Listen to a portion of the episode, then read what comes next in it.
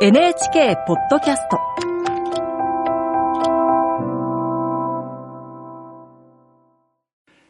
こんばんは、作家の高橋源一郎です。今月の11日から12日にかけて、今、末期がんで闘病中の音楽家、坂本龍一さんのピアノソロコンサートが世界に配信されました。収録されたのは、坂本さんが一番響きが美しいとする NHK の509スタジオ。体力の衰えた坂本さんは、1日2、3曲ずつ録音し、つなぎ合わせて一つのコンサートにしたそうです。僕は同世代の音楽家である坂本さんを長い間ずっと眩しい存在として見上げるような思いでいました。そして彼の作り出す美しい音楽をいつもそこにあるものとして聴いていたのでした。皆さんは白鳥の歌という言葉をご存知でしょうか？白鳥は亡くなる直前に最も美しい声で歌う。その言い伝えをもとにできた。人は人生の一番最後に最高の作品を残すということ、もしくはその作品自体を意味する言葉です。もしかしたら、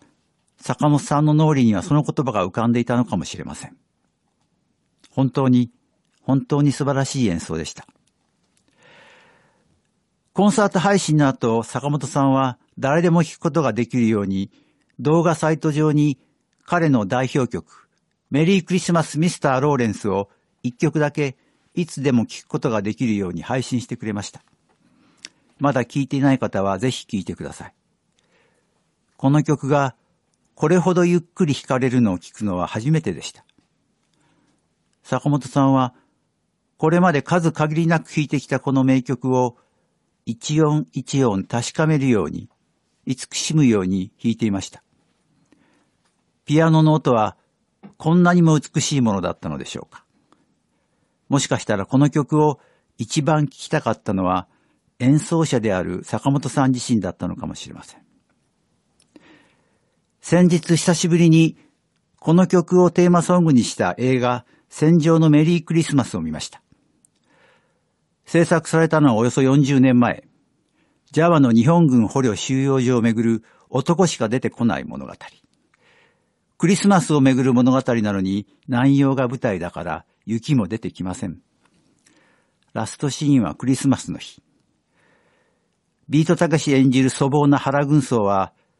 戦争犯罪人として処刑される前夜、